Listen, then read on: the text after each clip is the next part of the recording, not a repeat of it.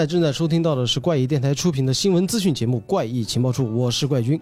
我是霍尔，我是橘子，我是 Circle，我是十三。好，今天由我带着三四位啊姑娘来录我们的新的一期《怪异情报处》。然后大家如果说能够清楚的听到我们今后说话的话，非常高兴，是我们自己搭建了自自己的一个录音棚，然后我们搞了一个人手一个麦的啊，就接下来我们的话筒会非常的清晰了。呃，我我走了多久了？我们有多多多少期没录电台了？一个月。久了，都已经记不清楚多久了。好的，那今天我们就来，我们继续来录的情报处。然后我今天的任务呢，其实就只是作为一个主持人啊。我们看一下我们的七月份的上半个月有哪些的新书资讯，还有什么别的内容，对吧？我们现在看一下，呃，快讯有有有有有快讯吗？有有，就是横沟正史自选十大佳作，金田一探案集即将出版。就当然我们更熟的是他的孙子啊，金田一一啊，对。然后他的这次的十大佳作包括，呃，我就挑几本比较有名的好了。你把这十本念了也花不了多长时间。呃，叫《本镇杀人事件》《恶魔吹着笛子来》《八木村》《玉门岛》《女王峰》《犬神家族》《夜行》《恶魔的彩球歌》《三守塔》和《化妆舞会》。哎，我觉得最早很早之前，就是我不知道你们有没有经历过那种时候啊，就是我珠海出版社曾经很早出过金田一的。一套小说，也是这几本，但是金田一探案它的那个书可能比现在我们看到会更多，然后现在再版的还蛮高兴的，起码我们有金田一的探案集的自己的收藏了。那时候我那天搬家的时候，我还是给老哥说，我说想办法把那套老都全部给我收集齐。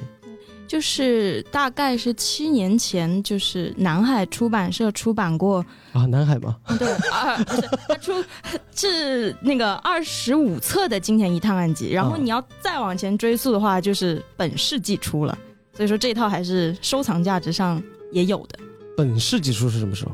就是二零零零年这样。那么早？珠海出？对，是珠海吧？对，那一套就是珠海出版社的。那太好了，我没说错。好吧，那这套书有什么别的不一样的地方吗？嗯，精装的，是哪家出版社出的呀？这套是新经典。那完了，封面应该不是很好看，我觉得，因为新经典之前出那个，呃，叫什么？嗯，东野圭吾那一套的时候，其实就觉得，哎，好像封面上差点意思。但是，哎，他们的环界出出来非常好看。希望这一次，你想想，他们现在有图吗？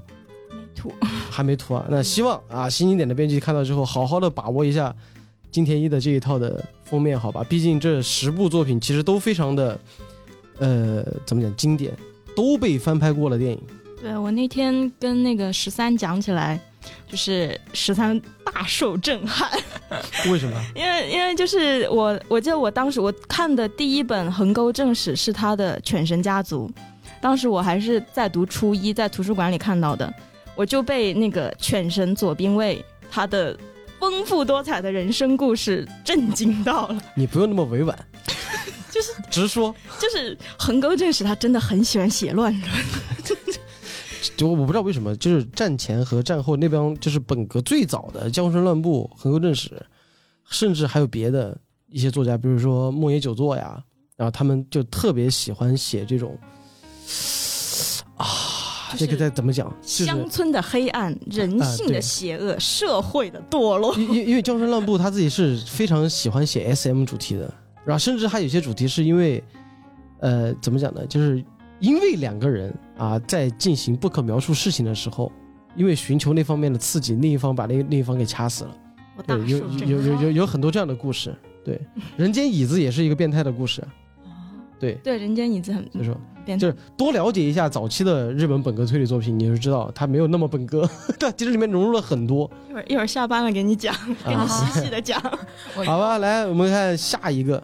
然后下一个就是米泽穗信他的小市民系列出了新作，七月份出版的《马巴黎马卡龙之谜》。巴黎马卡龙之谜，对，他国民系列吗？小市民系列，就是他的主角就是一男一女两个人为了。担任呃不能说担任，为了成为一个非常普通的小市民而不懈努力的故事。哎，我怎么没听懂？就是他们两个人，一个是很有侦探才华的一个人，嗯，还有一个是被形容外号是叫“狼”的一个女孩子。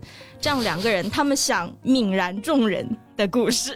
哦，就是想当一个普通人的故事。对，但是他们非常可喜可贺的，他们两个都失败了，没有成功。就是米泽他有四个比较出名的系列，一个就是这个小市民系列，还有一个就是古典部系列。古典部系列就比较出名，就是冰果嘛。然后还有一个干屋系列和一个这个一个英文的系列，我查过了，但是我不记得怎么读。就是他到现在连载的还只有小市民系列，就是我的大本命冰果，二零一六年就已经停止连载了。折木奉太郎在雨里一泻到现在已经淋了五年了，我就我就我同学跟我说，都快得风湿了。我同学同学跟我说啊，你知道吗？那个米泽的小市民系列更新了。我说谁？米泽就是那个写了什么都不写冰果的那个人吗？因为米泽碎信我，我我我知道的可能也就是冰果，然后还有一个是折折断的龙骨，还有满月。对满月之所以为什么我知道这两本书呢，是因为我觉得他这两本书装帧做的不错，但是我一直没看过，满院真的推荐你看，超好看。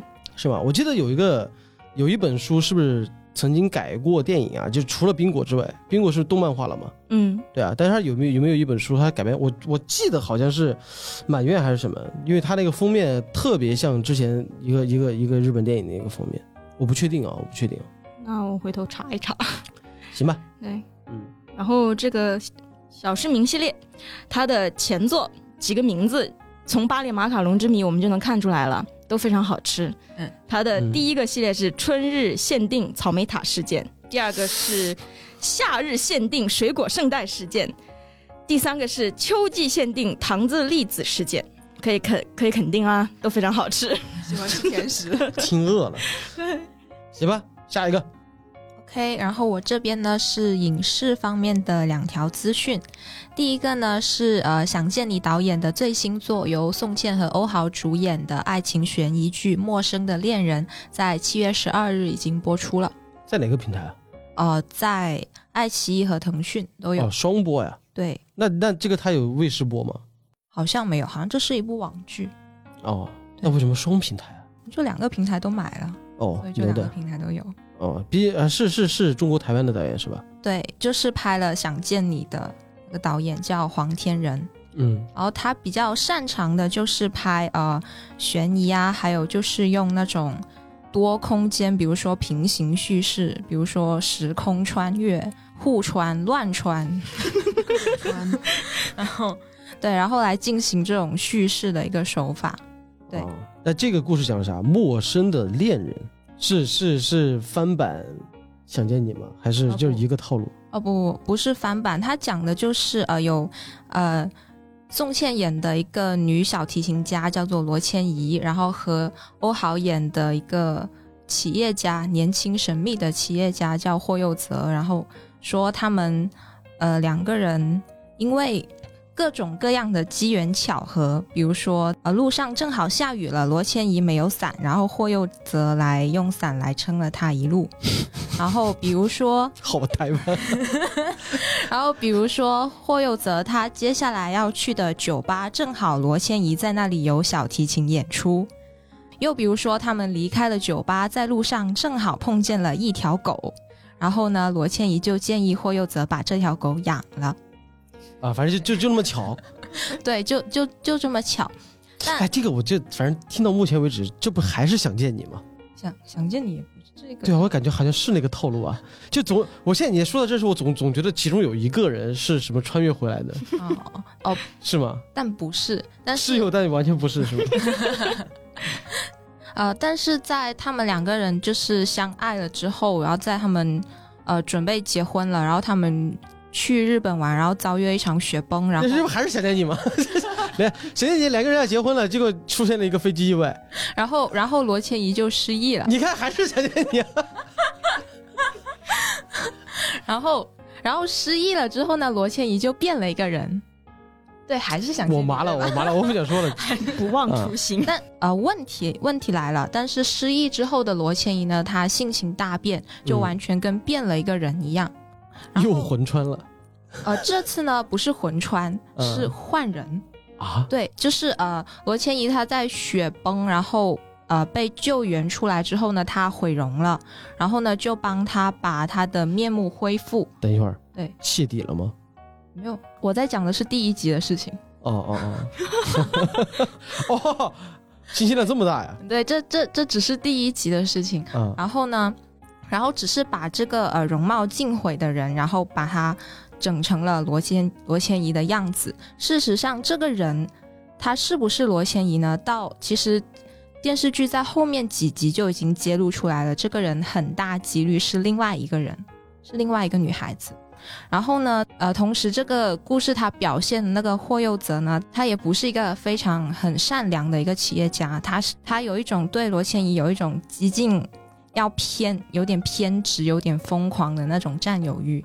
就是罗千怡她失忆了，然后呢，他就会把失忆的罗千怡锁在家里面，不给她出去。隐形人二，就是就是就是它里面有也有一个，就是我不知道你们有没有看过啊，就是去年还是前年出的那个，就是那个有个女的，她的男朋友巨有钱，而且是个发明家，对她的控制欲巨强，然后为了去监视他，然后专门发明了一套隐形设备对，它是一套衣服，啊，对啊，就就那个女的最后不是还把那男的反杀了吗？啊，对啊，对啊，对啊，对啊，你不觉得很像吗？就有钱人，有钱人这个脑子真的是，哎，啊，继续，对，然后他还会就是给罗千怡就是装那种，就给给他送一部手机，然后那个手机里面就装了 GPS，然后他可以随时追踪到罗千怡她在哪里。啊，就是这，哎，有钱的变态，对，然后然后同时呢，同时呢，呃，虽然现在失忆的那个是一个假的罗千怡，然后真实的那个罗千怡她死了吗？没死，没有死，穿越了。没有穿越。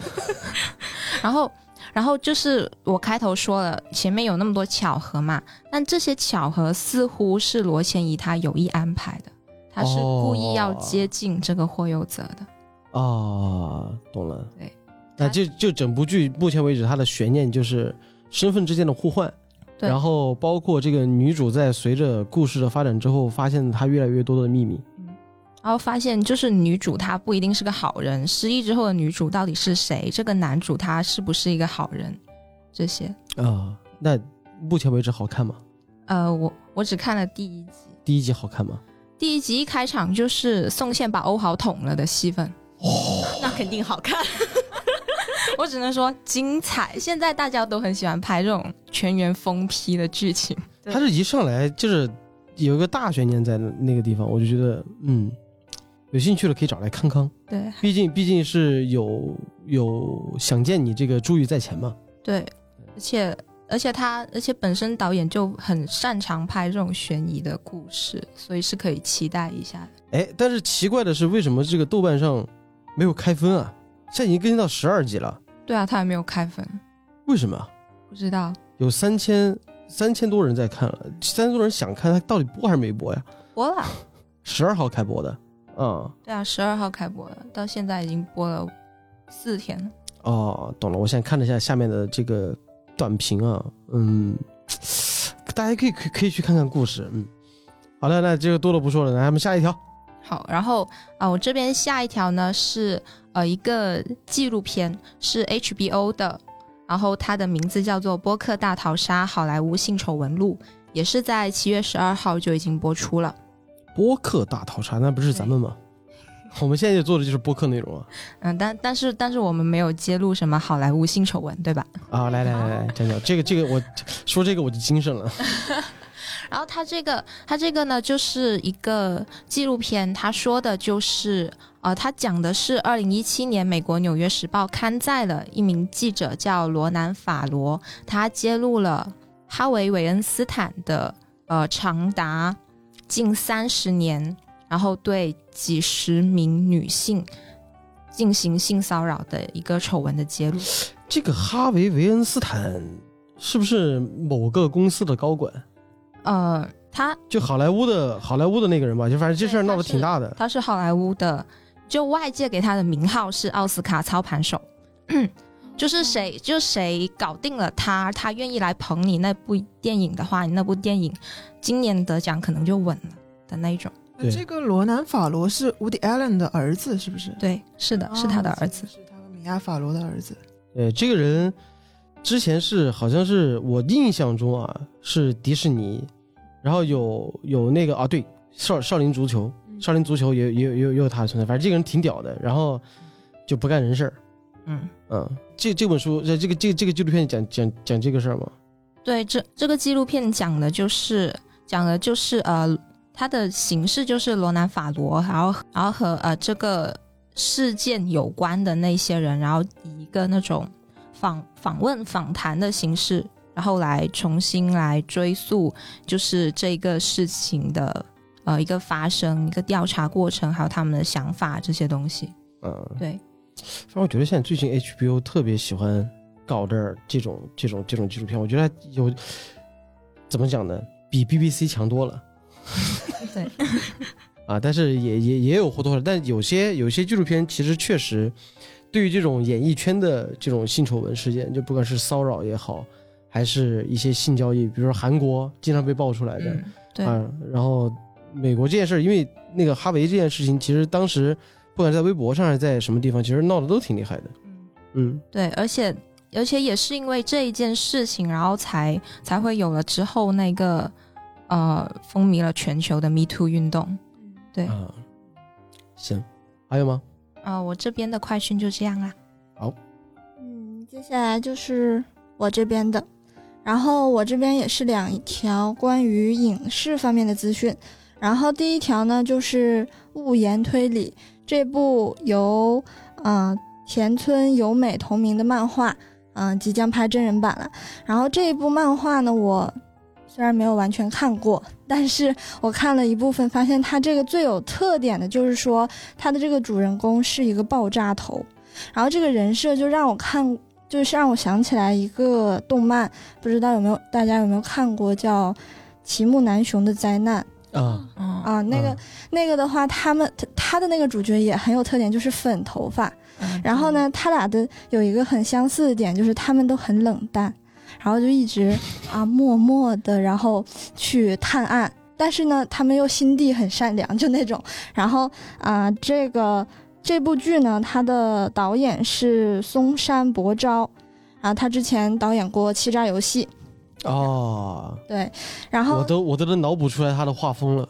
对，但其实最重要就是他的主角是简简田将辉，然后他的主角就是呃之前演《银魂》里面那个就是四眼仔的，哎对对对四眼仔的那个，那个也是也是三年呃不是不是三三年年班 A 班，是三年 A 班是吧？对三年 A 班的三年 A 班的主角，对对对对对，然后这个他的主角真的好帅呀！我本来我之前看他演四眼仔的时候，没觉得他有那么帅。你你你你不知道这个演员吗？不知道，我之前没注意。我觉得他演四眼仔和他那个剧就是别的照片好不一样。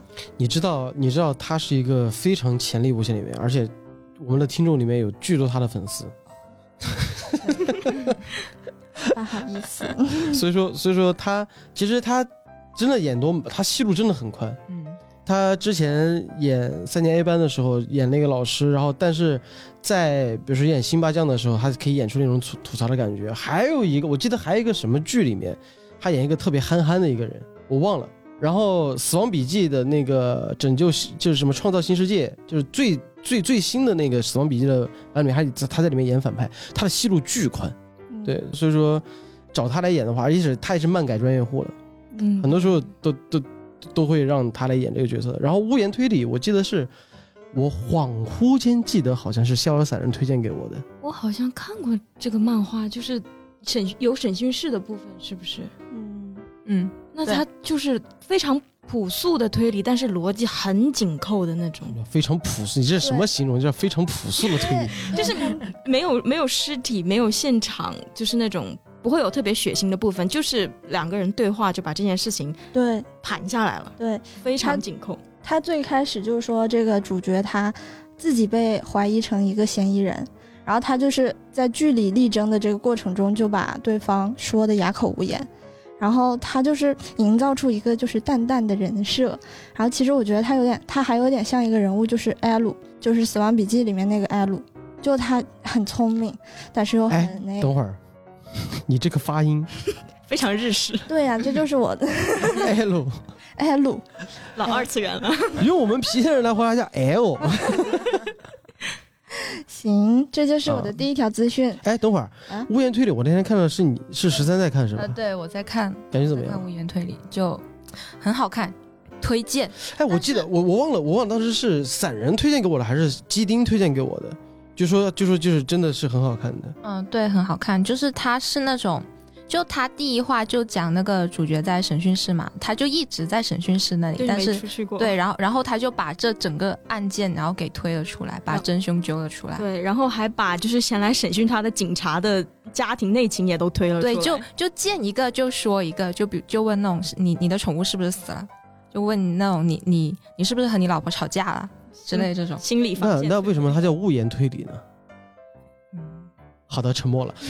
好像是这个他身上，因为在第一话的结尾那里提到他好像是受过一定创伤的，啊，我觉得这可能是个伏笔。他和他爸爸？好像是身上身上有个烧伤，嗯是不是？我记得。我觉得这个还挺期待的，因为我巧的是前段时间刚又把《欺诈游戏》拿出来看了一遍，因为那天因为那天我刚好去上海，然后六道他们在看，然后就又看了一遍，然后发现它里面的这个视觉风格巨浓烈，就是他会因为因为这这个这个这个屋檐的这个导演，他非常擅长用很乖张的那种视觉表达和镜头运镜啊，包括他的打光配色都特别的。我怎么讲这个视觉风格？大红大蓝就是艳，就对，就艳，就是，他他他那种，我不是说油墨感吧，就是他那种非常浓郁的那种色彩感。所以说，我现在无法脑补，因为我这个漫画我是有听到很多人给我安利，然后如果这样，还蛮期待的。他反正别拍的那种那种那种又又拍的很中二就行了。别拍到惨遭真人化的就可以了。但是我觉得，我觉得他的真人化，反正起码是他能把里面大量的很复杂的一些反转啊，然后逻辑规则，他是能能把它拍好的。嗯，对，所以我觉得这一点就就是能从能能从其他游戏就能看出来，其他游戏里面的规则巨复杂，然后他还是把它拍出来了，我觉得挺好的。嗯，好，嗯，下面就是我的第二条资讯，它就是来自我们的老朋友东野圭吾的一个小说改编的电影啊，《神探伽利略》第三部。沉默的巡游，对，回答正确，都会抢答了，挺不错。嗯，然后他讲的这次就是说啊、佐知这个女孩儿，她是一个完美女孩儿，就是那种长得又好看、性格又好的邻家女孩儿。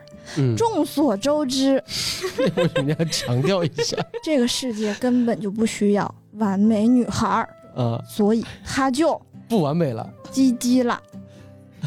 你们懂的。懂了，懂了。但是他的尸体怎么回事呢？他尸体竟然在四年后才在一间啊、老房子里，而且是被烧毁的老房子里发现了。嗯，然后众所周知，就为什么一定要用那种强调的语气在说这个事儿？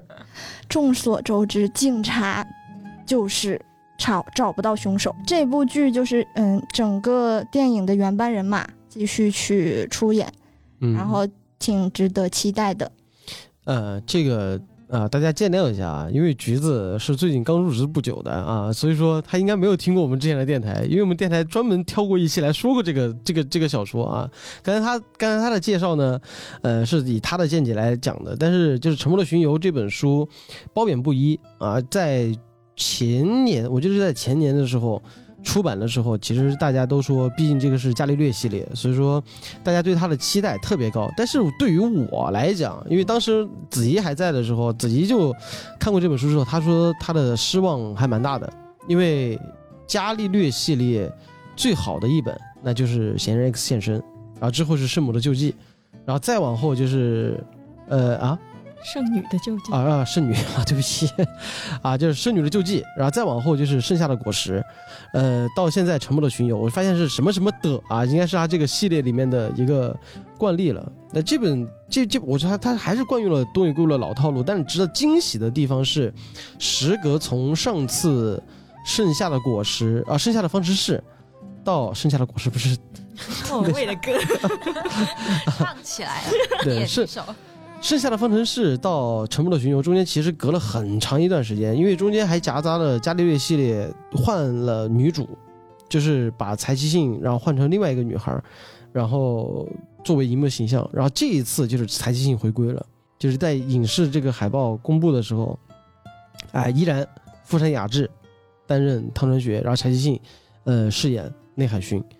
然后来展开这个故事，然后这个故事，反正我是觉得，反正很东野圭吾，但是毕竟里面的汤川学他有在成长，然后据说好像是就是因为嫌疑人现身，让整个汤川学的人物性格开始往人性的地方开始靠拢了，因为他之前是一个很冷漠的人，对，然后之后之后，呃，沉默的巡游就应该有一个爆发点，因为现在汤川学在这一部里面终于当上了教授，他之前全是副教授，记住物理教授啊，嗯嗯嗯，特别是个化学对不起，对不起。呃，反正这个不管怎么样都期都挺期待吧，就是冲着富山雅治的颜也要去看一下，对吧？哦，好像据说他在电影里面会弹吉他，啊，是吗？对，好像是请问跟推理有什么关系？没有关系。就福山雅治的影迷可以期待一下，是啊福山叔弹吉他啦。他他那个《嫌疑人 X 现身》电影版，他那个曲子也是他自己弄的，嗯，对啊，就是他那首那首叫什么《最爱》，すごいね。 对啊快死他！你这个 你们真的 啊，来吧，到霍尔来吧，哎，我这里是有一条日剧的资讯，然后还有一条游戏资讯。嗯，先说第一个，是我们广大女性的老公天海佑希主演的日剧《紧急审讯室》第四季，已经于七月八号播出了。好哦，这个是出到第四季了，对对对，这第一季是一四年出的，这现在是，呃，是第三季是一九年出，这时隔两年，终于第四季播出了。我是觉得他有点像《Lie to Me》，哦，有点像，但是他又不完全像。嗯，像了，但不完全像。反正反正，你觉得天那个天海佑希演的这个剧，你是冲着他剧去看的吗？你不是冲着他人去看的，他演啥都会去看啊。被你发现了女。王陛下，啊，你们直男也喜欢他吗？那是当然，就很喜欢这种霸气外露的女人。嗯，他只要一天不结婚，我就一天还有机会。那那你不可能了，你是有机会当他女儿是吗？好，那我先简单介绍一下，这个紧急审讯室呢是警视厅负责紧急案件一个部门，然后这个部门负责案件的嫌疑人都是因为各种原因，他们不招供，就沉默寡言，然后或者很狡猾的和警官周旋，但是没有供词就没法定案嘛。在剧中，这个天海佑希饰演的审讯官有希子呢，就是在这种情况下和各种罪犯进行心理战，然后以此揭开案件真相，这样一个剧情。我就日本特别擅擅长做这种，就是把一些看上去很看就觉得好像是看上去没什么意思，或者说很枯燥的这样的一个一个一个呃职业拍的特别有兴趣。之前木村拓哉演过一个脑科学家，也是协助破案，就是有时候可能这个人一直在撒谎，然后就通过这个人的脑扫描啊，通过他的一些脑部的一些大脑的一些研究啊，然后发现他在说谎，然后 lie to me 就是从就是从人的那个微表情。对微表情去出发，然后这个就是典型的在中国刑侦其实也有这个环节，就叫审讯，因为呃审讯其实是蛮重要的，因为大家都知道吧，要严刑拷打是古代或者说老美才会干的事儿了，那在在亚洲国家，其实现在倾向于就是呃怎么讲呢？它理论上是倾向于零口供，就是你哪怕一句话不说，我只要找到了足够的证据，我都能把你判来有罪。但是可能在别的国家，那可能就是会一定要就是你要招供，所以说有的人就是就是比较狡猾的，就是一句话都不说。中国我们当时在嗯去去公安局体验生活的时候，就讲到过啊、有有有这么一个就关于审讯过程的一个一个一个故事，就是其中有一个人啊，也是也是犯了很多的罪，撬了好几天，一直没撬开撬开那个嘴，反正软磨硬泡啊，最后发现他是有宗教信仰的，然后他就把他宗教信仰的那本那本书给他放在面前，来吧，你说吧，然后就说了吗？对，真是个虔诚的人。对，这个这确确实是在宗教层面，就有的人他的宗教信仰会特别强，就是他不他他不允许自己，就比如说像美国，为什么每次在真人上台的时候，他他要把手放在圣经上，就这一块就是毋庸置疑，你不会对上帝是撒谎，就会有这种。然后这但这个过程是警察通过就是和他聊天，通过对这个人的调查，然后发现哎原来这个人有这方面的宗教信仰，那就 OK，啪一本书摔到他面前来说吧。你撒不撒谎？好，咵就哭了啊！对不起，我不能撒谎，哎，就招了。其实很多这种审讯的故事其实还蛮有趣的，有的是打心理战，有的是攻破他的心理防线，有的是打感情牌，就很多很多这种。但日本这种东西会拍的特别好看。然后这第四季呢，还有一个背景，就是这个紧急审讯室宣布将于九月底要解散，因为、对，因为警视厅觉得这个部门没有存在必要了。啊，就故事里面是吧？对对，故事里面，所以就是距离解散的一百天里，然后警员们继续完成当下的案件，然后不知道最后会不会解散。他这个是也是周更吗？还是日更周啊周播啊，日剧一般都是周播。啊？周播，但是七月八号已经开始播了，嗯，挺好的，找来看看吧嗯。反正这个噱头，反正口碑好的话还有第五季，哎呀，反正也放心了，哎呀，当场再续十集。是你说接下来那个游戏是啥呀？游戏是黑客题材的一个推理游戏，啊、叫《Song of Raka》，说中文，没有中文翻译，不好意思。大概这中文意思是什么呀？但这个 Fraka 不是英语单词啊，啊，那是什么？弗乌拉卡，那那那不是 Son of Fraka 那个，它大概大概指翻译过来是什么意思？这个这个 Fraka 它是一个罗马尼亚文，是闹剧的意思，那 Song 什么意思？歌曲。闹剧之歌之歌，嗯，嗯，你可以因为这没有中文，所以我我怕翻译的不太精确。这个预计将于七月二十二号在 Steam 平台发售，关键是支持中文。关键现在我觉得支持中文是一个必必有的一个东西了。哎，有的没有。上次介绍那个什么《治愈希特勒》那个游戏就没有中文，对。那就是傻逼。然后这个游戏的风格呢是类似黑镜，就是可以想象一下这个啊感觉。然后玩家将扮演一名私家侦探，他是一名黑客，然后调查一些错综复杂，然后看似没有什么关联的案件。嗯然后他的工具呢就只有手机、电脑之类的高科技工具，还有几架无人机。这不是看门狗吗？别这样，别这样。然后这个呃私家侦探呢，由于一次斗殴还被软禁了，所以他是在软禁的状态下继续他的工作，因为毕竟黑客什么时候都可以上网嘛。嗯，对，所以就是用黑客的手段进入犯罪现场，寻找证据，然后追踪犯罪嫌疑人这样的游戏。我想到了《唐人街探案》里面二里面啊，那个 Kik Kiko，Kiko，你要知道，质疑一个黑客没有电脑是对他最大的侮辱。这就记得那个台词我。现在就把我的项链拆下来。对啊，挺好的。我觉得我说到这个，我想到了有一个有一个游戏，它是有点结合《土拨鼠之日》的那个，它是一个俯视视角的一个游戏，然后找了很多好莱坞的一些明星来配音。记我记得好像有医美在里面对那个角色进行配音，就是呃一个丈夫回家回到家里，然后他老婆也在家，然后呢突然来了一个黑人，把老婆给干死了，他也死了。然后在他死亡的一瞬间，轰，时间就穿越到了他回回家的那那一刻，然后玩家就要通过，呃，改变这个事情的一些细枝末节的事情，来阻止老婆被杀和自己被杀。就那款游戏也挺有意思的，大家可以关注关注啊。据说快发售了吧？我就看最近老是听到这这个游戏的一些一些一一些资讯。行吧，那这就是以上呢，就是我们现在哎，没有了吧？确定了吧？嗯啊，那以上就是我们现在的一个快讯啊，反正有有一些小说，有一些影视啊，大家可以挑着看啊，其实还蛮多的。那好，接下来又到了我们的重头啊，就是我们的重点的一些本就是本周的这些主题上的，那又是小说，对不对？我这个不是小说，我这个也不是小说，哎，那太好了。好的，来吧，那我们就进入到今天我们的正式的一个一个播报环节。那这次又出版了什么新书呢？谁先？我先，我这本是小说，你这个表情，你 你这个表情就显得你绷不住了。他的故事真的很精彩。至少要把故事讲完，不要笑，讲完了再笑。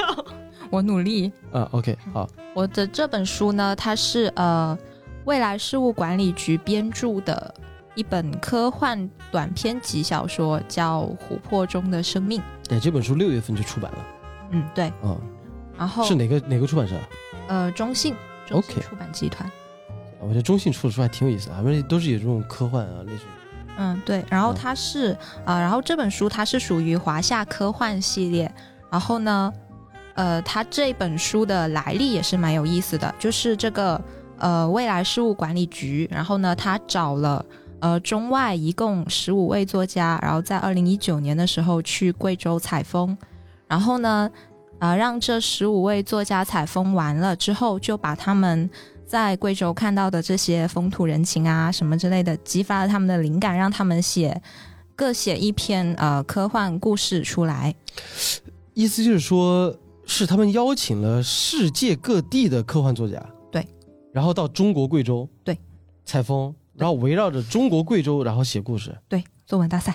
哦，那这那这个这这个活动活动的发起者是谁？就是中国就就是就是未来事务管理局，哦。对，哎，有点意思哦。对，嗯，呃，然后呃这然后这十五位中外的科幻作家，然后他们写完了这个故事，然后就由未来事务管理局，然后把他们呃根据地域，然后分成了呃中国国内的作家呃的故事编成一本，那那一本叫做《龙的呼吸阀》。然后呢，呃，这本《琥珀中的生命》呢，它汇集的就是外国作家写的，呃，一共八篇科幻短篇故事。哦，对那你最喜欢的是哪一篇？来了来了来了 你不要来了来了来了！不要问我给我们听众朋友解释一下啊，因为在我们打算要录这期电台的时候呢，我们都在过一遍今天到底要讲什么新闻，然后我们的十三呢就是狂笑不止。然后据说他在录制之前把这个故事分享给了我们公司的别的同事，然后有的人听，有人听得津津有味啊。然后十三呢，整个人现在他在克制他自己的情绪，他觉得爆笑，我就搞得我自己特别期待。来讲一讲吧，来吧，嗯，好的。然后释放天性，好吧？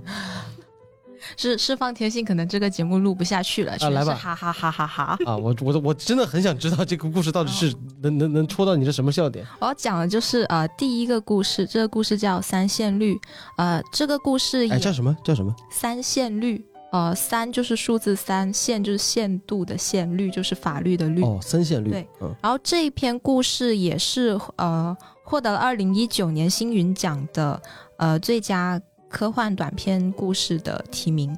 哦，提名。对，嗯，哦，我以为得奖了能让你笑成这个样子。然后所以所以这这篇故事是这一本书里面最出名的一个故事，然后所以呢我也慕名的看了一下，慕名还是莫名的看了一下慕名啊，慕名啊。仰慕这个 仰慕这个奖项 OK，提名。然后呢，这个故事它讲的就是一个一个外星人，他坐着他自己制作出来的飞船，然后降临到了我国贵州黔东南部，然后来寻找一的这样一个故事。寻找什么？寻找什么？这是我理解的那个吗？寻找一，有一有一吗？不是不是，等会儿等会儿，是是我理解的那个一吗？数字一，哦哦哦哦，那这这，我就说吧，你们这帮人怎么回事儿？这找一啊，好好好，寻找数字一啊，哦，也不是寻找数字一，是那个东西写出来叫做一，就是。数字哦哦，数字的那个它是有一个有含义的一。啊，不是不是不 是，我就想知道是不是我理解的那个一。呃，你听完再再来判断是不是你理解那个一。啊？一个外星人来中国找一啊，对，然后幸好没去成都。幸好没去重庆。你们什么？找你们有毛病啊！不好意思，哎，不过说说实话，成都一真的挺多。好，继续继续继续。满地飘零，无依无靠。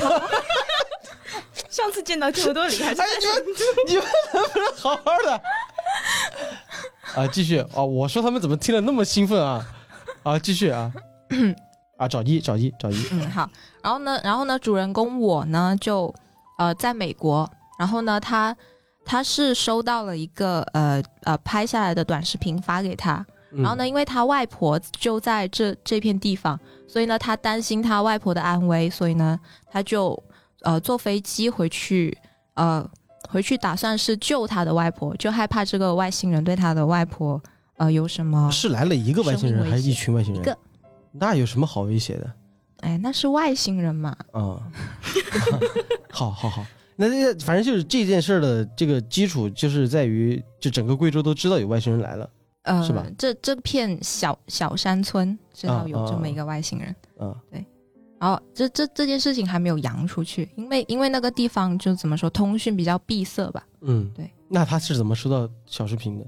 因为是他外婆认识的一个大娘，对，然后嗯。发、发给发玩快手。给了，不是私私发给了主人公的妈妈，然后主人公的妈妈，然后又发给了主人公啊，这就没有他他才知道的。啊，就没有往互联网平台上发。对，对私发的都是。OK，然后呢，主人公就坐飞机，然后呢，他在坐飞机的时候呢，就吃到了呃变质的面包，然后导致他有点轻微的食物中食物中毒，然后呢就吐了，就把肚就把胃给吐空了，然后他很饿，然后呢他回到，然后他回到了他回到了那个小山村，见到了他的外婆，然然后他的外婆就就知道他饿，就做了酸汤鱼给他吃。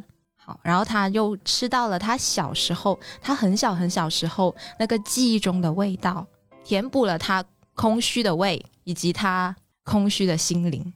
然后呢，他就他吃饱了，然后他就上路了去找那个外星人。外星，然后他见到那个外星人的时候呢，那个外星人他呃周围就围绕着很多小孩子，然后然后呢，他在教那些小孩子那些外星技能，就比如说像呃让让旁边的草它发光啊，然后让呃一些东西飘起来啊，这种，呃之后主人公就去看，就去找这个外星人，然后外星人看到了主人公，但是呢，他说主人公身上充满了无声的黑暗，他看见了又看不太见。看见了，但没完哎，到全看见。到到目前为止，我发现这本书没有什么任何吸引力啊，是你讲的问题吗？后面后面你要再往后听，他的那个三分之二的部分震惊我全啊家。啊，好好好，来来来，继续继续继续。那为什么这个主人公身上有无声的黑暗呢？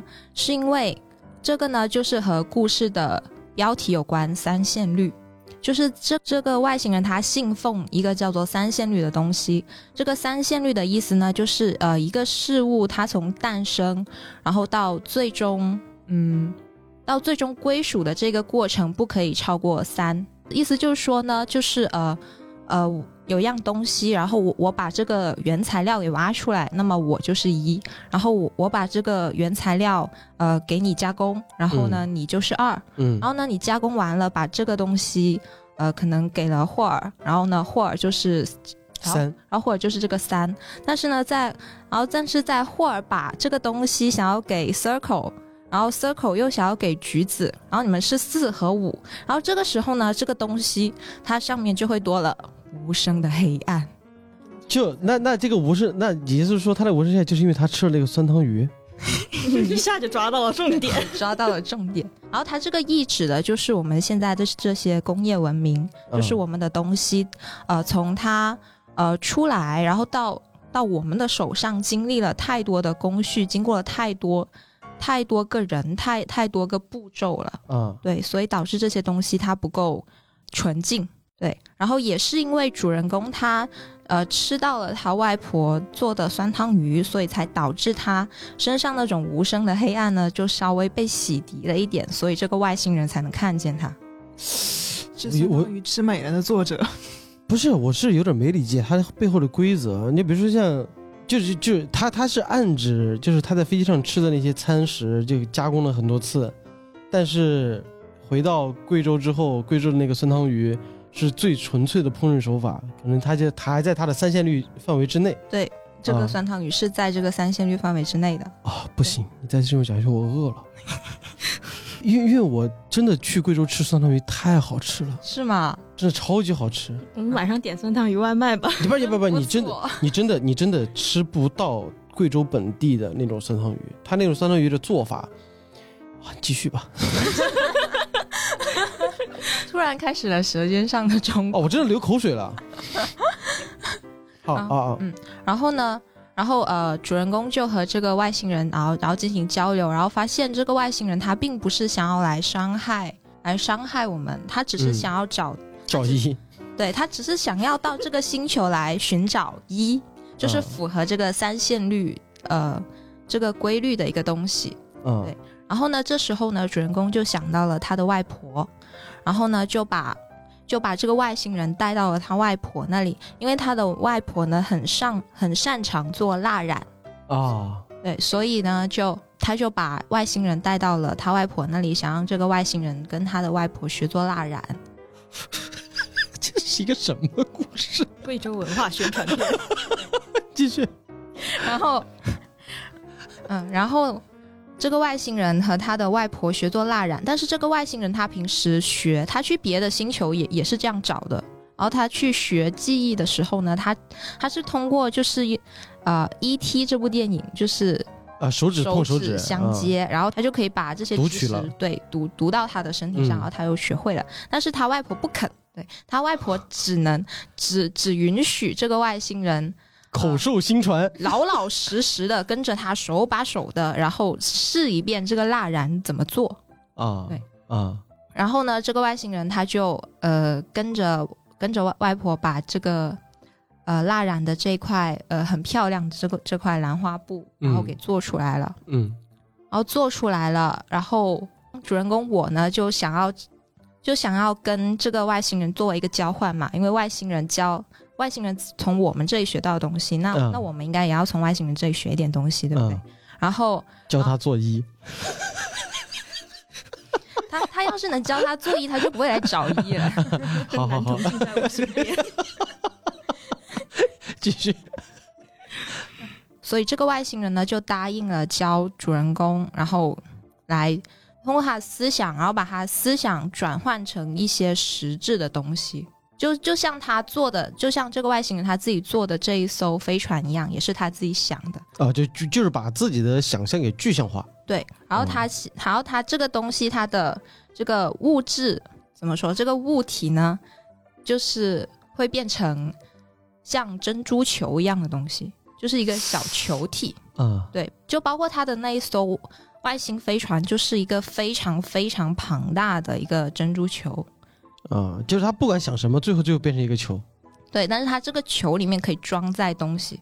哦，对，然后呢，呃呃，然后他就学学会了，学会了怎么样就把这个珍珠球啊给搓出来，搓丸子，搓出来，然后搓完，然后呃，他然后他学会了这，然后他学会了这个，然后他也学会了怎么样把就是那些小朋友学会的那些就最基础的那些外星技能，比如说嗯让草飘起来啊，让草发光啊这些东西。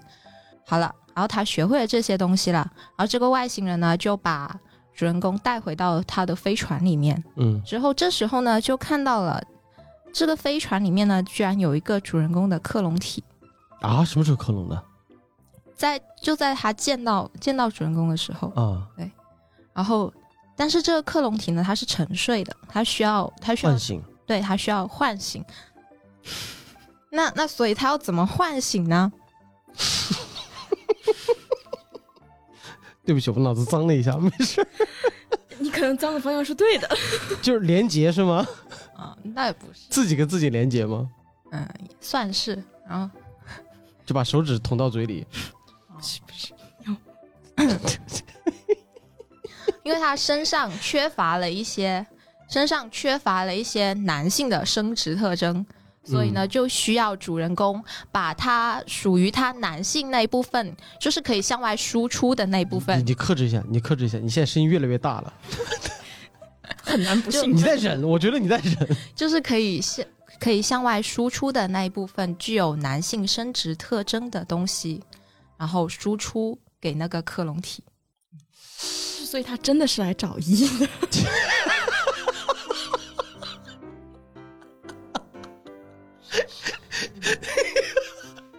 我消化一下啊，就是克隆体它身上缺乏一个男性生殖特征的这个东西，然后这个被克隆的那个主人公他身上是有的，怎么输出？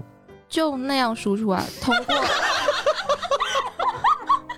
怎么输出？这还能怎么输出？他们在狂笑啊！就是现在，啊啊，反正啊，这这还能怎么输出？他自己输出的呀。就自己对自己嘛。反正翻译翻译啊，这就是就是需要提取人类 DNA 啊，对吧？那那你这个就格局小了呀，口水、指甲、头发都行啊。哦哦哦，生命的对对需要需要提取男性主人公的精子嘛。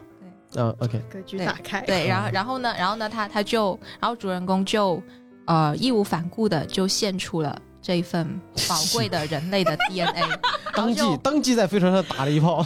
然后然后就唤醒了这个克隆体，嗯然后呢，在然后呢，这个克隆体它醒了，然后它是和呃男主人公可以有那种呃就是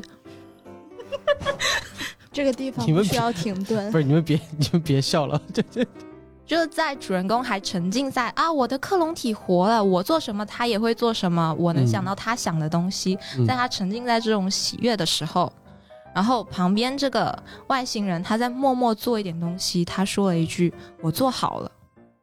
啊，没了”，那所以他做好了什么呢？我我还可以继续说，哦，还有啊，对，这这是故事后三分之一的部分。哦，他做好的东西呢，那个就是染布，那个一 他做好的东西呢，就是他做好的，他搓出来的一个珍珠球。嗯。然后呢，这个克隆体是一个实验体，在在主人公还沉浸在这个和克隆体就是呃，我能感受到你的感受这种喜悦当中的时候，这个克隆体它突然就开始突然开始发高烧、打冷战、咳嗽，然后呃各种一些病病状的一些体表症状就在那里开始发作了。嗯之后之后主人公就很担心，很很害怕，不知道这个克隆体发生了什么事情。然后这时候，这个外星人才告诉才告诉了主人公他的一个计划，对我称之为圣母邪教计划。啊，这什么一个展开？对然后因这个外星人呢，他他的打算就是因为这一颗星球上面充斥了太多工业文明，充斥了太多无声的黑暗。就意思是说，他来地球还是为了进化所谓的进化地球吗？他来中国干嘛？你去美国呀？在美国地球找哎在美国找不到一，他他要先找到一，他再来进行进化。哦，要要通过男主，因为吃了那个酸汤鱼，然后他克隆出来之后，然后再把它进行净化，所以说他做那个东西，才导致了克隆体会出现那种反应，是吧？就是他他把就是他把很多病毒投在了克隆体上面，然后对它进行一个试验。所以这个所以这个克隆体它所有这些体表症状，就是他投了可能数千万种、上亿种病毒都投到了他身上，所以他才会有这样子的反应。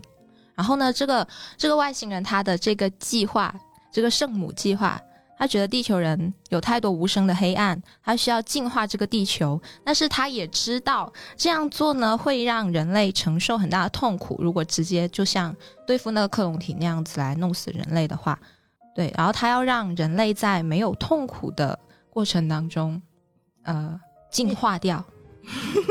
啊，了解了，了解了，是这么一个故事啊。完了吗？呃，还有还有最后四分之一，好家伙，你！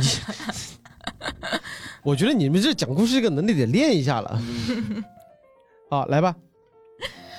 所以他想的办法就是让人类通过没有办法繁衍后代的方式达到他这个目的。嗯对，所以他提取，所以他也是通过了男主的这份宝贵的 DNA，才可以研制出来他这一份病毒。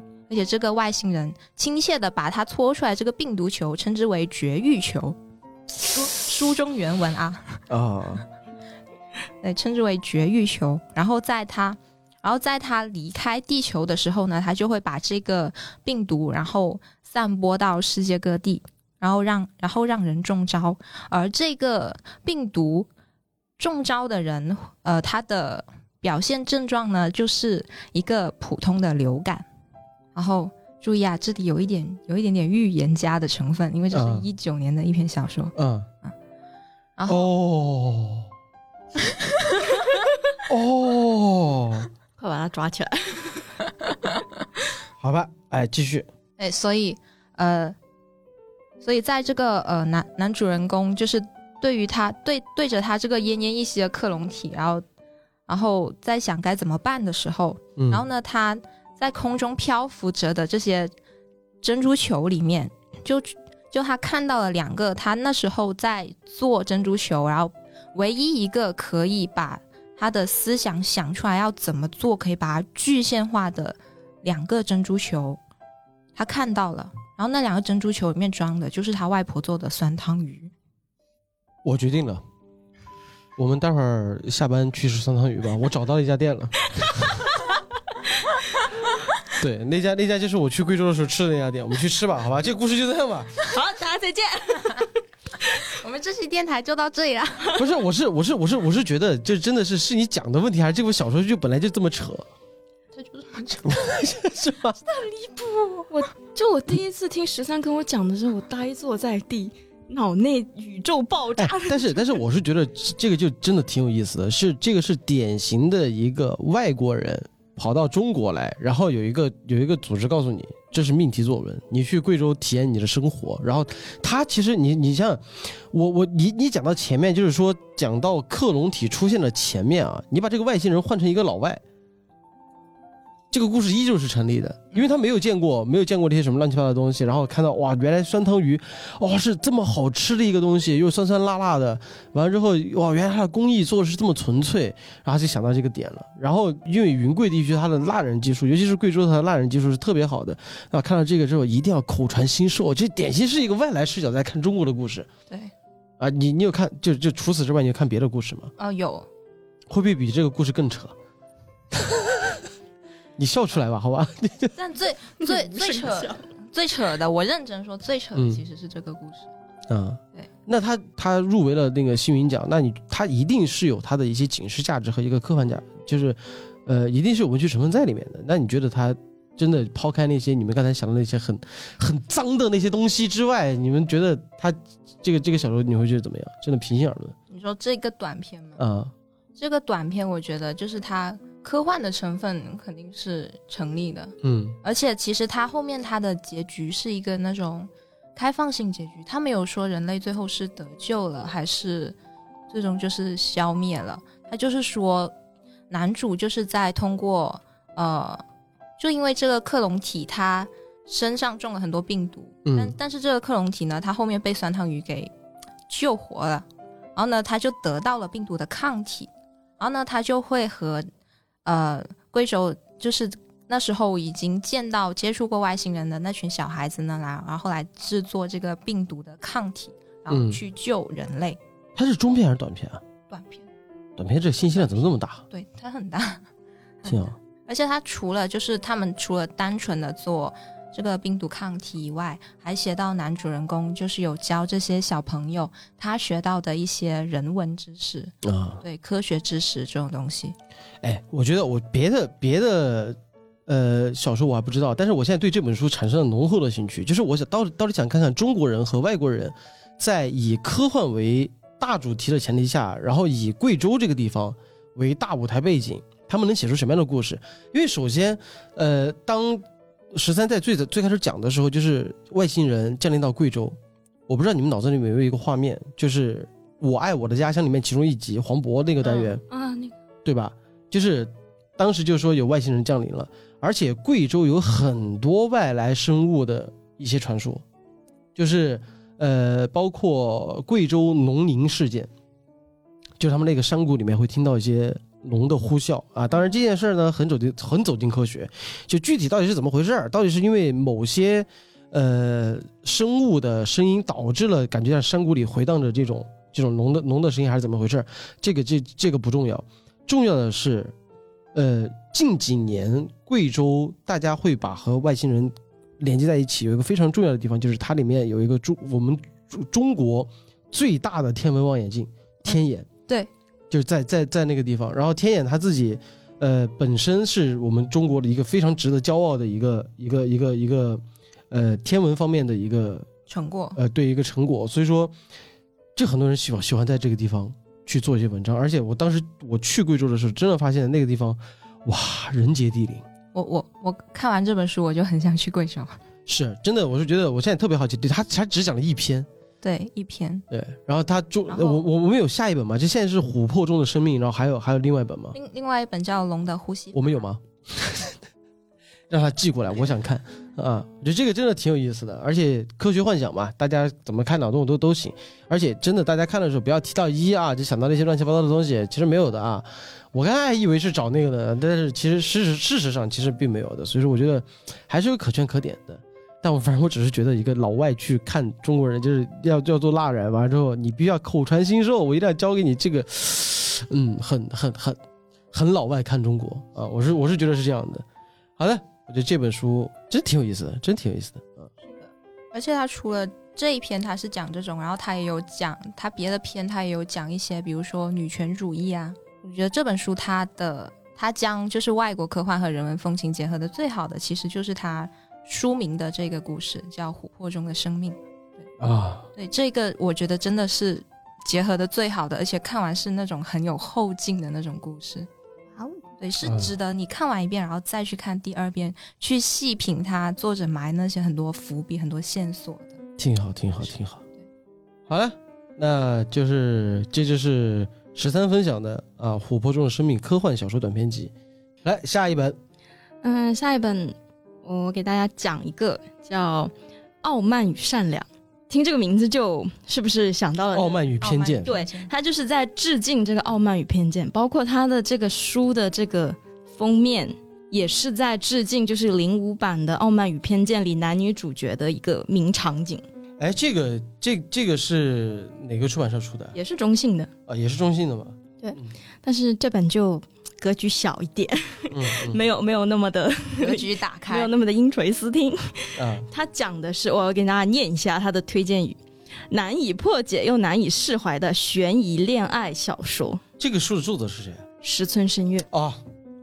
牛而且这是他的出道十五年作品，然后讲的是一对青年男女，呃，马上要结婚了，已经订婚了，然后有一天未婚妻突然失踪了，这个男的就开始调查的一个故事，就是他们两个，呃，以及那个男的男主角家里是开啤酒公司的，他算是一个小小的富二代，然后女主角打算辞职，然后结婚后就到男主角的公司来帮忙。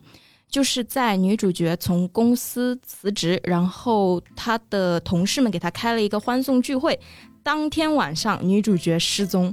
这个时候，男主角就想起来，好像他的女朋友曾经跟他提起过遭遇过跟踪狂的事情，好几次在夜路上被尾随啊，或者是家中被监视，就是在最近。女主角的家中被跟踪狂进入，然然后偷走了一个非常珍贵的项链和一个胸针，然后男主角就想，肯定是这个跟踪狂掳走了我的老婆，我就去报警。然后警察跟他说不好意思，不予立案，就是日本警察的传统异能，啊？为什么说证据不足。啊？对，然后但是这其实是一个伏笔，男主警察还跟男主角暗示说，你的未婚妻家里非常干净，没有任何打斗痕迹，她会不会是自己走掉了？男主角就不信，他就开始自己调查。首先，他就回到了女主角的老家，因为他听闻女主角非常是一个非常老实的一个人，在之前从来都没有交过男朋友，嗯，一路从女子初中念到女子大学。哦，好家伙，就没有接触过男的对，跟他、嗯包括跟他认识也是，就是通过相亲认识的。然后在他之前，女主角仅仅跟两个男的相亲过，他就想，好，你那个跟踪狂，你那个觊觎我老婆的人，一定在这两个男的之中。然后就跑回女主角的老家调查，但是他发现这两个男的都没有嫌疑。但、哦而且他在调查的过程中，慢慢了解到，哎，这个女主角好像跟我了解的她完全不一样。就是她并不是我想象中的那样一个只是非常老实、非常单纯、什么都不懂的一个女孩子。就是这本书，它其实是在探讨婚姻，而且包括是婚前的一个相亲，他对这一系列做了一个比较的比较多的一个探讨。就日本的婚一个婚恋观是吧？对日本的相亲婚，管它叫婚前活动，简称叫婚活，就是 你是什么不是我啦，是书里这么说的啦。啊？然后就是他关于这件事情，包括现代都市的一个婚姻，就是进行了一个探讨。就是仿照那个《傲慢与偏见》，它的原文里是说，呃，傲慢让别人无法爱上我，偏见让我无法爱上别人。嗯然后这一本书里同样也是傲慢与善良两个品质，他也对此进行了一番探讨。就是现代我们没有那样像十七、十八世纪的英国那样那么差距差距那么大的阶级，也没有那么大的贫富差距，为什么我们现在还不能好好的步入婚姻呢？就是傲慢，现在很多人就是坚定自己，就我是最好的，然后我要给我的相亲对象打分，对方如果不及格的话，我就把他 pass 掉，这是一种傲慢。哎，我问个问题啊，你们去相过亲吗？没有，没有，有，啊，那太遗憾了。你有什么想分享的吗好像你有故事的样子哦。我我我相过一次，对结果呢？确实确实会有像刚才像他说的那种，就是我会觉得很多年前了，二十多岁的时候，已经不是你大家别误会啊，所以说就是多年前二十多岁。您对。今年贵庚？就是就是就是在我们老家，对于结婚这件事情，你二十四岁差不多要谈婚论嫁了，对。这么早？真的就是，所以说所以说在我现在我三十二，现在我回家的孩子就真的各个朋友的孩子都打酱油了，真的是那种，所以说对于我们老家那块儿，就是可能是提倡稍微早点嘛，然后那个时候我好死不死赶上那个时候我是做魔术师的时候，所以说我我自己觉得就是我明明可以靠本事去谈恋爱，为什么我要去相亲？但是为了为为了满足我就是七大姑八大姨的这种，就是就是就是所谓的啊，你该去找一个对象了啊，去敷衍也好怎么样，去见了一面，然后确实会有这种感觉，就是就是真的觉得，哎呀，反正都来相亲了，能是能能对吧？就是我就我我是不会觉得相亲能遇到什么合适的对象的，所以当时那种态度，而且再加上那时候年轻，所以说可能真的也会有这种傲慢感，就是好吃个饭吧，吃饭走了，就能认识认识，人家长得好看那就多聊会儿，长得不好看那就算了，就会就会有这种就就这种感觉在。那可能在日本这种这种这种这种阶级概念会特别强的一个国家，可能会这种东东西会更强一些吧。对，就其实每个人都是很傲慢的。然后书里着重探讨的是为什么，就是男主角是一个非常傲慢的人，因为他嗯家里有钱，然后长得又帅又风趣，还有点花心。为什么要相亲 就是为什么呢？就是因为他受了情伤。啊？就觉得找不到合适的是吧？对，然后就是这个时候呢，他碰到了女主角，他觉得女主角合适结婚，就是以，然后在他心中，女主角只有七十分，他想跟她结婚的愿望只有百分之七十。然后这个时候用 为什么还划分的这么明细？这个时候女主角在另一个自己的视角里面会说：“我不明白我的未婚夫为什么给我打七十分？难道不是因为给对方打了一百分，所以才想跟对方结婚的吗？”他这个叙述视角是分两第三人称还是？分两个，就是前一部就是这个男主角寻找失踪的女主角，嗯第，二部就是女主角的视角。对，就为什么要失踪？对，哦，其实但是其实，在第一部男主角视角的结尾，男主角的一个异性朋友们就非常明确的告诉他：“我真不敢相信，你还不知道那个跟踪狂是他用来骗你的，就是跟踪泄底了吗？没有泄底，哦后面还有，但是跟踪狂这个事其实根本就不是一个谜团。”啊，就是他的朋友们早就看穿了，但是第二部里面就是以女主角的视角才会解释他为什么要编造这样一个跟踪狂的谎言，他为什么要失踪。这是典型的日本温馨疗愈版的消失的爱人，对，而且 是啊，对，可以稍微透一个底，这个是个 happy ending。嗯嗯嗯，那合家欢了。因为石村深月本来就是他的文字，我还挺喜欢的。然后大家如果说对这个名字比较陌生点的话，如果喜欢看《文豪野犬》的，应该对这个这个名字就比较熟悉一点了。因为《文豪野犬》里面也有石村深月这个这样的一个角色，尤其是《荆棘下咽》和《临时行政》的特别篇里面，他起到了一个非常关键的作用，而且他和临时的关系还挺挺好的。对，他是临时行人的疯狂粉丝，他起这个笔名就是因为临时行人。对，因为他，你看石村深月是八零年出生，然后九岁，他九应该是他九岁那一年，临时行人就写出了石小馆，所以说对于就是从八九年开始，临时行人发表了石小馆，就彻底在日本的推理界掀起了西蒙格运动之后，他影响了很多人。石村深月就是典型的临时行人的深度粉丝。这本书我就很喜欢的一点就是他写的，现实生活非常的写实，就是包括女主角的父母、男主角身边的异性朋友，就是我读到中途，我几次合上书，然后拽紧了拳头，努力的松开我梆硬的拳头，就是哇塞，就是尤其是男主角的异性朋友，他会去跟女主角说一些很过分的话，比如说什么你要心存感激，如果不是他在前任那里受了情伤，怎么会轮到你呀、我觉得啊，现有点 PUA 的意思了。现实中我碰到这种，如果我身边有人就是这样敢这样对我说话，那下一秒我的拳头就出现在他的鼻梁上。啊，就这种很过分，而且女主角的父母也是非常让人窒息的那种父母。好，你是一个女的，你就要理所当然的结婚生子。那我安排你去上这个初中，这个初中再升理所当然的升到这个大学，这个大学是又别名什么呢？女主角读的大学别名媳妇儿学校，啊，就是这个学校出来的公认的就是好媳妇儿人选。他们还有一个评级，就是你初中、高中、大学都是读的这一个系列学校的话，会在婚恋市场上被称为纯金。婚恋市场这个定位就很奇怪啊他们当地有很多的那个相亲会所，啊！要就是你要去那里。就是投自己的简历，然后对方看到你，你再跟你接洽一下，然后就谈成这一双终身的契约。哎，我不知道哎，就是你们现在有身边有有有有认识或者说有了解到，就现在的这个这个社会里面，比如说二零年或者说二一年，日本的女性还是像我们之前理解的那种，就是就是回家你啥都不用做，老老老公是天，然后你反正啥啥都我自己做的那种嘛，会吗？但是我我接触过一个日本女孩，她她自己就是说现在其实很少再出现像她妈妈那那那一辈的，因为他妈妈是中国人，他是他是中日混血，对，然后有的人就真的是哇，一一一进门就老婆就跪着啊，你回来了，就那种。但是他确定确确确实实在日本的婚恋观上面，女人对于男性的这种这种这种照顾吧，不能说服从吧，就确实是会有这方面的感觉。在听完你讲完这本书之后，我感觉现在感觉还怎么还有这个这个问题存在？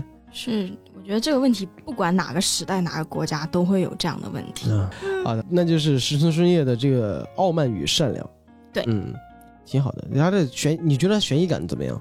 他，我觉得他是不不能说是一个悬疑小说，它算是一个社会性高于趣味性的文学小说，啊，言情小说。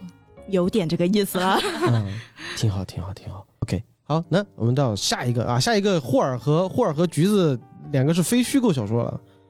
呃，对，刚才你们提到了文豪野犬，啊，那我今天介绍这本书的作者呢，也在文豪野犬里出现过，嗯，谁？他就是大名鼎鼎的色泽龙彦。剧场版的大 boss，对，好的，嗯，嗯这个色泽龙彦呢是日本昭和时期著名的暗黑幻想系作家，然后这个作家呢和三岛由纪夫是好基友。就三岛由纪夫这么狂的人呢，他他很少夸一个作家写得好，他当面嗯会怼太宰治的这样一个人，他竟然说，呃，色泽龙彦是一个有无穷无尽知识的人。然后他还说，如果没有了色泽龙彦，日本将会是一个多么寂寞的国家呀！这两个人关系啊，有一吗？接下来，虽然三岛由纪夫是 gay 了，嗯但是色泽龙彦好像不是。嗯，然后，对，这你们真是，那这本书什么书啊？呃，这本书算是一本文化史吧，因为色泽龙彦本人呢，就是一直致力于将西方的一些文化和思想介绍到日本学界。然后这本书，你看这个名字叫《毒药手帖》，嗯，是我们的后浪出版社出的，就是讲毒药的吗？对，这这是一本以毒药为主题的，算是西方文化史的研究概论。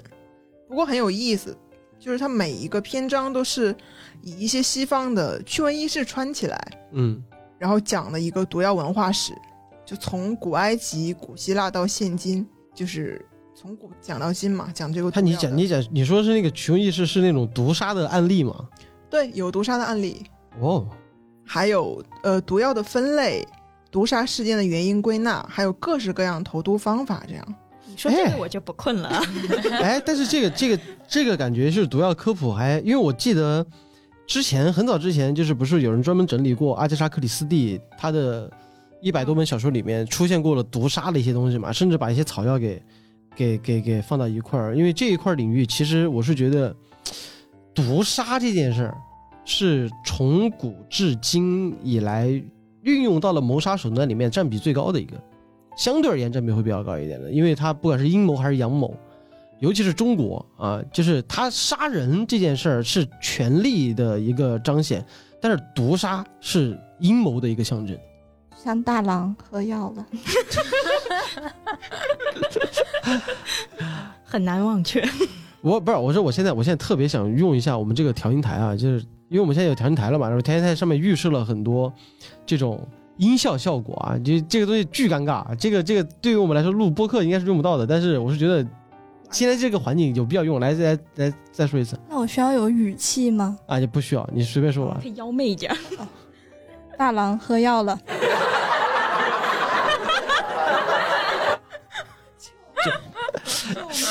就这种，就这种巨尴尬的，就还有什么啊，就他他会配一些很多很尴尬的这这样的一个一个音效啊。对不起啊，话题扯开了，我们再继续。好，我接着说，有一点就是书里面总结了古今中外的一些投毒原因，这个其实还让我挺惊讶的。嗯、然后我先说几个选项，你们猜哪个投毒原因是最多的？呃，A 家庭纷争，B 复仇，C 谋财，D 通奸。通奸复仇，复仇吗？不是，那是啥？家庭纷争占占到了将近百分之五十，那投毒呢？啊，不是那那那个通奸呢？百分之十几，哦复，仇呢？百分之九。啊，十都没有。后来我想，可能是因为家庭纷争都是熟人，所以比较好下手吧，哦我猜的。啊，嗯大郎喝药，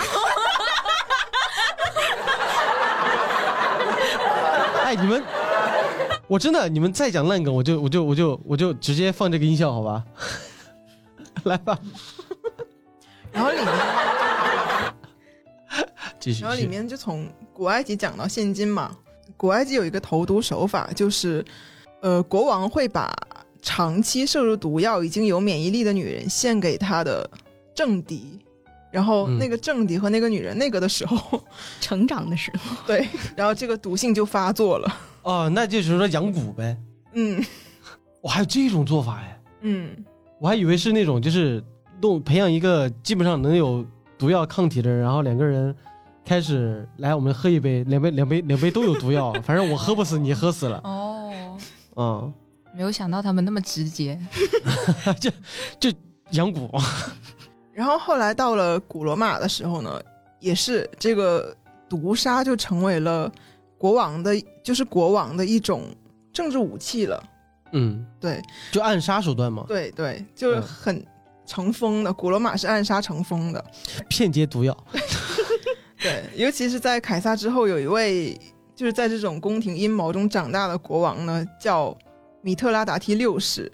他甚至将毕生的精力都投入到怎么研发这个毒药和解毒剂，甚至发明了最早的血清疗法，就是 莫名其妙自己想搞政治，莫名其妙对医疗事业做出了极大的贡献。久病成良们医啊。当地的那个鸭子呢，经常会吃一些有毒的鱼虾呀，还有昆虫，然后他就发明一种解毒剂，就注入到这个鸭子的体内，给鸭子治病。这就是最早的血清疗法，哦，对然后他再把鸭子吃了，嗯，就不会中毒。厉害啊！对对对。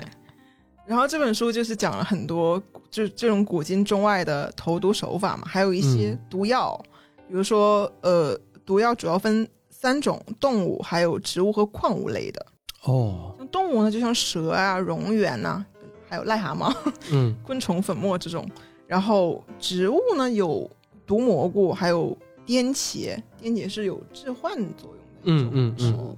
呃，化学成分大家应该都知道，推理小说里也经常会有氰化物。毒性人味，苦杏仁味，可恶！对讲了很多这种毒药的变迁。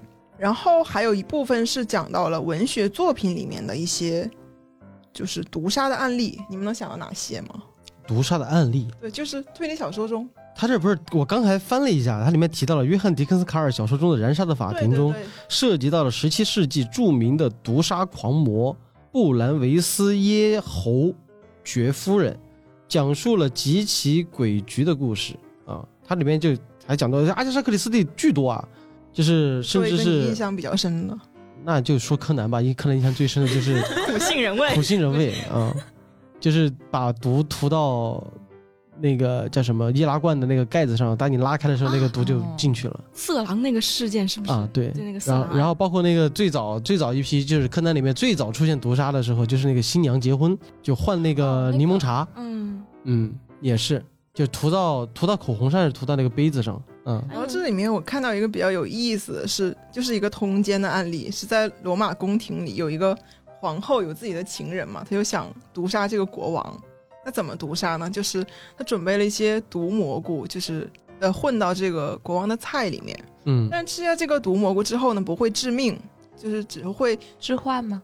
呃有点致幻，然后胸闷啊，就是嗯哮喘啊这样。嗯然后趁这个时候呢，他就找来那个医生，也就是他的情妇情夫，嗯然后让这个医生加重让这个这个医生拿了一个羽毛管插到了国王的喉咙里，说是催吐，让他把吃到吃的东西吐出来。嗯，其实呢，这个羽毛管里就是混了大量的毒药，然后他插进去之后，这个国王一下就毙命了。啊。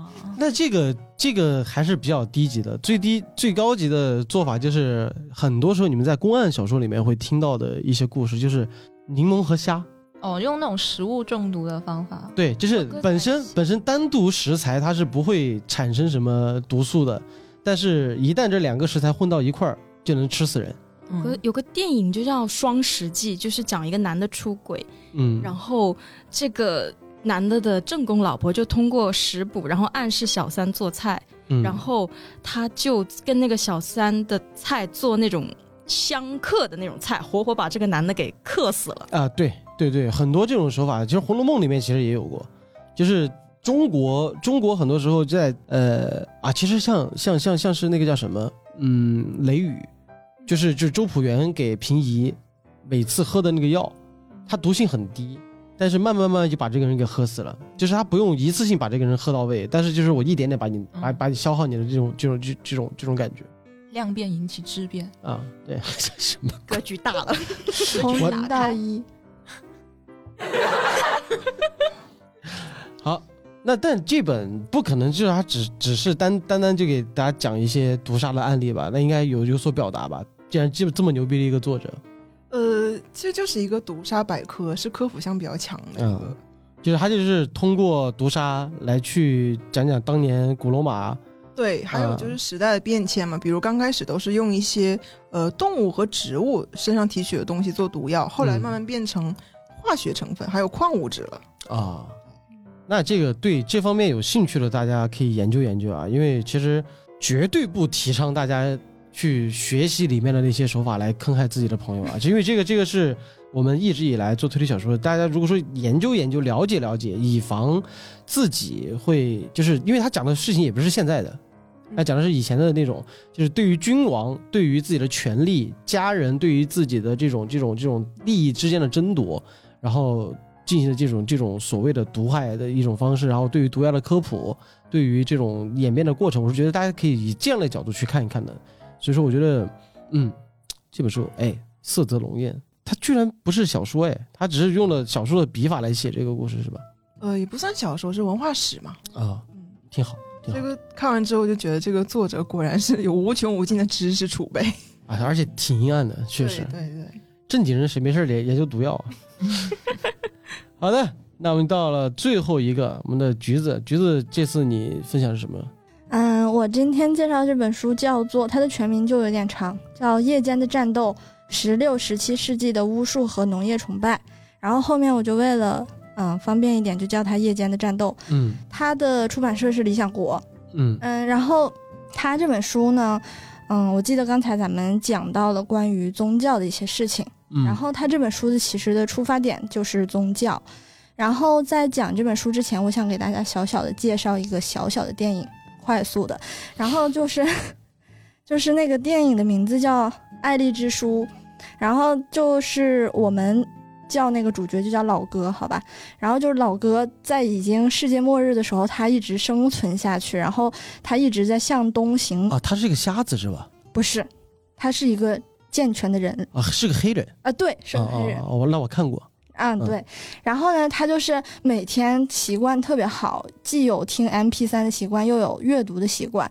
然后有一天，他的 M P 3就坏了，坏了以后，他就去了一个路过的一个小镇，然后就去那个小镇里面修他的 M P 三。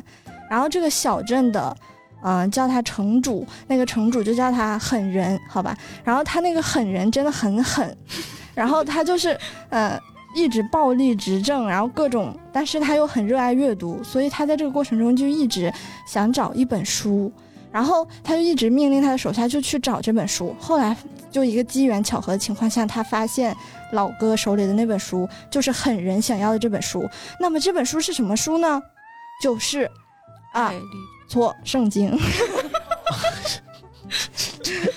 然后这本书呢就是圣经，然后就这个电影，它其实当时给我有一种感觉，就是说，他们就是在他们那个世界末日的那个环境下面，嗯，一本圣经，他们觉得是可以统治世界的，所以说宗教其实说是有一定的力量的。然后我就想到了那个欧洲史，欧洲史里面有一个，就是反正就是黑暗中世纪嘛，就是、嗯呃教皇的权力要大于政治的时候，它就是嗯很黑暗的一段历史。所以呢，这本书就是从那个时代出发，但是呢，它讲的又不是我们普通所讲的那种，啊、大家耳熟能详的宗教，它是从巫师出发的。啊，巫术，对嗯，它是从巫术出发。然后巫术呢，它讲的是一群和巫师一样又不太一样的一群东 一群人一群，你是刚才是不是想说一群东西？啊。不好意思，我今天嘴有点嘴有点紧张。然后呢，嗯，这群人他叫做书里叫他啊、本南丹地。这群人呢，他就是和巫师嗯、的一个行动轨迹，包括他的行动，就是那叫什么方式是一样的。嗯但是呢，他又和巫师是对立的。他们的目的是出于和巫师斗争，然后来保卫庄稼的啊，啊。然后他他这个书呢，他最有意思的就是他讲述了一些人，他专门就是一些人他在呃受审讯的过程中讲述了一些关于巫师到底是怎么出去的，然后他出去的时候是用什么方式。就比如说，嗯，有的巫师。他是啊、在晚上睡着了以后，他闭上了眼睛，然后啊、睡着了。睡着了以后呢，有一只老鼠就从他嘴里跑出来，那个就是他的、哦对，那就是他的灵魂。不要把嘴张那么大，啊，容易跑出老鼠。老鼠会跑出来的。你们好幽默呀！哎，我哎我发现橘子真的就是一个烂梗之王。然后嘞，啊，接着讲啊，然后呢，还有一种人，他们就是睡着了以后呢，他们的灵魂就能和他们的肉体脱离，这嗯种就是最朴素的方法。还有一些人，他们的肉体和灵魂就不用脱离，但是晚上他们就会骑着一只公鸡，然后就去 去田野中，然后跳舞啊，然后之类的。但是呢，嗯，就是每个人的说法都不一样，但这种说法就是无从论证。然后就说回到我们刚才所讲的那个本南丹地，他所嗯、就是参加这个夜晚活动的方式，其实和巫师是有一定的相似的。他就是晚上睡着了以后，他的灵魂就能啊飞起来，看到他的肉体，然后他就走了。啊，那这个本南丹地，他其实也是说我能具备一些异能的，是吧？啊，也也是有的。嗯就比如说，他会觉得说，如果你出生是自带胎膜的话，那你就是一个本南丹地。啊，然后，呃，他这个本南丹地就是走了以后，他如果他们的躯体被翻过来了，然后脸朝下了的话，那他们的灵魂就回不到他们的躯体里了，他们就变成了，啊、呃，孤魂野哎，鬼。对对嗯对，然后嘞，嗯、他但是呢，这个本南丹地他一开始他们的立场就很坚定，他们觉得就是说。他们和巫师是对立阵营的，因为巫师有的时候晚上会破坏庄稼，然后还会影响当年的丰收。嗯，就像比如说，巫师晚上出行的时候，他就会喝农就是农民家门口的水，嗯，水桶里的水，如果你水桶里没有水的话，他就会把你的酒窖砸烂，去捣乱。啊，然后本南丹地就会在这个时候出出来阻止他破坏农民家的酒窖。然后这就是，嗯、所以说就是有一个推论，它呃其实这些整个叙事方式呢，就是用一种嗯叫什么？审判的方式，嗯。但是呢，审判官他根本不相信本南丹帝是一个正正义的一方，嗯，他相信他觉得他和巫师是一样的，相同邪恶的。对，反正他们都属于异端异端巫术啊，和教廷和教廷没有任何直接关系的，那都是异端。对，然后有意思点就是说，他们这些法官就会去引导、审判，甚至逼迫他们承认他们和巫师是一样的。但是最诡异的就是说，他们最后都成功了，就是啊，对，就是他们都成功的把本南丹帝和巫师画了等号，然后一起处决他们。啊，然后最有意思就是，啊，好多有意思的点呀。然后就是他们，嗯、在这个审判的过程中，发现其实很多本南丹地的初衷，就是很多本南丹地的初衷，就是为了保护农田，然后获得丰收。然后呢，所以就有一个嗯猜想，虽然书里没有论证这个猜想，猜就是说有可能这个他们的这个这群人的眼神就是由于这个时间段的农业崇拜，然后大概就是讲的这样一个故事什。么叫做农业崇拜啊？农业崇拜就是说他们，因为那个时候他没有那么多工业啊，或者是其他方式，所以只有农业啊、让这些人活下去。啊就，像吃的粮食啊、酒之类都是啊、你要自己种出来嘛。如果嗯你今年就是嗯没有丰收，或者是收成很不好的话，那你就可能得饿肚子啊啊。所以他们就是对于农业的话，就是有一种憧憬。啊，所以就就就就什么信信奉什么粮食之神呐、哎，对对对。嗯然后他们还会拜一种叫季节神，就他们还会分成各种派别，叫做啊，有的是拜东神，有的是拜夏神，然后类似于是这样。哎，这个就让我想到那个美国众神，就是尼尔盖曼的一个小说，他有一个新神和旧神，就是他的新神呢就是什么呢？计算机之神、互联网之神，然后什么手机之神，就是因为当有个东西诞生之后，它就会出现它的那个神明来进行庇佑嘛，因为随着时间的发展，它就会有这些东西。然后在旧神呢，它就是属于农耕之神啊、季节之神。然后包括就是生育之神，就很多当年在呃科技不发达的时候，甚至是没有工业革命之前，大家对他的一些崇拜，比如战争之神啊这种，随着大家对这些神的崇拜的逐渐减少，转到新神那一块儿，就是因为你就跟就跟就中国传说不是要烧香拜佛嘛，对吧？你香火供奉的越越旺盛，那我的能力越强大，就导致那帮旧神就是能力越来越弱。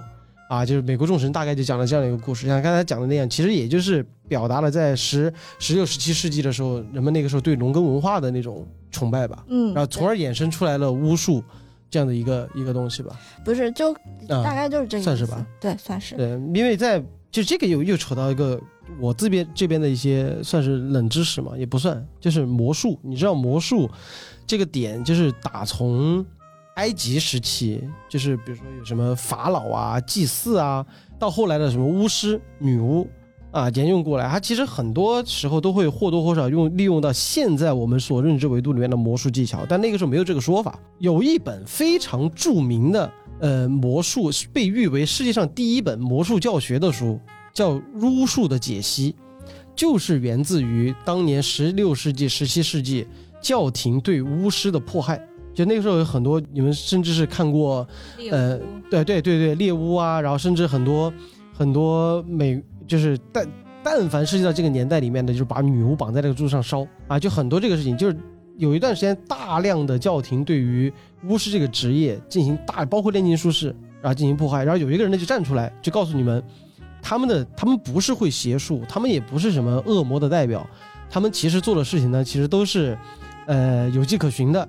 啊，他就把这个东西写整理成了一本书，这本书叫《巫术的解析》，然后流传到现在，就变成了最早留下来的关于魔术效果的解谜的一本书。哎，也是在这样的一个背景下，对而且他这本书最有意思的点，其实我觉得有两点。第一点就是说，它是和普通的那种宗教的不一样，就是说它是从一个很小的微观叙事切入的。嗯它讲的是一些农民啊、城镇的居民，都是这样的心声。还有一个点就是，它这个书的最后有那个审判的原稿，啊，对，就是那些审判官是如何啊，就是引诱啊，不是。诱导诱导，诱导，对，诱导啊，然后审判那些嗯巫师或者是本南丹地的，嗯，这个过程都可以看到。啊，那其实这个就是对于当时中世纪的时候，像意大利啊这些地方，就尤其是巫师盛行的比较就是频繁的这样的一个过程和教廷之间的这样的一个对抗，就就是说白了，讲是讲的是巫术，但是更多的讲的是当时的社会和当时社会背景下的人，对吧？对，但是这本书稍微有一点点难啃，但是啃完成就感超强，是吧？觉得真的是是懂了很多，对，学到了知识。确实，因为在尤其是欧洲中世纪的时候，有很多这种，还别说欧洲了，英国其实也是这样的。英国算欧洲吗？算了，算了，啊啊，OK，就欧洲中世纪的时候，很多时候那种教廷和皇权，因为有时候那个游戏就是那个叫什么《权力的游戏》的那个那个那个那个你向向左滑向右滑的那个那个平板游戏，手机上的，就是有很多时候教廷是不可分，就是在在在整个权力斗争之中不可不可分分割的一部分。他当时掌权大到，真的他是可以和一个国家的国王分庭抗礼的。对，呃，就是我记得印象比较深的是，呃，演憨豆先生的，嗯，那个演员他演过一个剧叫做《黑腹蛇》，也叫《黑爵士》，是一个很早之前的算是情景喜剧吧，一个一个剧，然后里面巨讽刺，引经据典的，也是讽刺莎士比亚，然后一就是什么讽刺狮心王，各种各种各种事情。然后里面有个环节是他中世纪，他为了他讨好他的父皇啊。然后呢，因为他他在家里是没有存在感的一个人，然后他的，呃，刚好就某个地主啊死了，死了之后就要留遗嘱，然后这个国王呢就和一个教皇就跑去就说，呃，你来签这个遗嘱。那个时候就出现特别有意思的事情，就是说那个国王给那个地主说，他说，放心，你死了，你的妻儿老婆我给你照顾。然后他就威胁他嘛，就是你签不签？啊，让我啊，我效忠我的国王。然后教皇就说，你想想，你死了是要上要下地狱哦。就天堂上有很多美女，在等着你，就巴拉巴拉巴拉巴拉那种很多荤段子那种嘛。啊，那个人最后就把签给了教廷，教皇之后，那个国王就把那个教皇给杀了，杀之后就找自己的儿子去填补，啊，就是说你去填教皇的位置，我们俩同仇敌忾啊，就共啊共同遗弃，啊，之后就是再有什么土地主死了之后，那个土地瓜分就属于我们自己的了，然后他就跑去跑去当了那个教皇，然后就遇到了很多事情，然后这个事情就是其实就彰显了当时。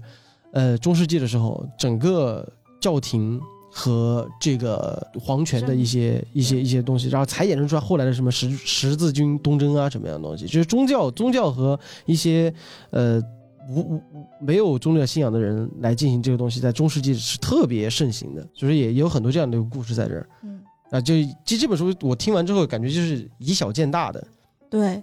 还是挺有意思的，嗯，能学到很多，呃，就是就是每个人他说的巫术都不一样，就嗯方式都不一样，大家可以去看一下，了解一下，可以了解，这这不抱着好猎奇的心态也去看看，我觉得这种东西，我现在特别喜欢看这种书，对你起码你能知道当时那个社会到底是什么样子的，对，挺好的。啊，这个书是来自于理想国出版的《夜间的战斗：十六、十七世纪的巫术和农业崇拜》，嗯。挺好，行，那以上呢就是我们在七月上旬出的一些怪异情报出的一些信息啊。这次呢，我们相对而言做了一些改版，因为之前有观众回馈我们说的是咱们的这个图书资讯啊显得特别浅层直指啊，就是这次呢我们就专门做了一些功课啊，结果就变成了图书图书推荐了，好吧？然后反正不管怎么样，希望你们能喜欢我们的怪异情报处，然后也希望你们大家支持我们未来的节目。好，我是怪君，我是霍尔。我是橘子，我是十三，我是 circle。好，我们下期节目再见，拜拜。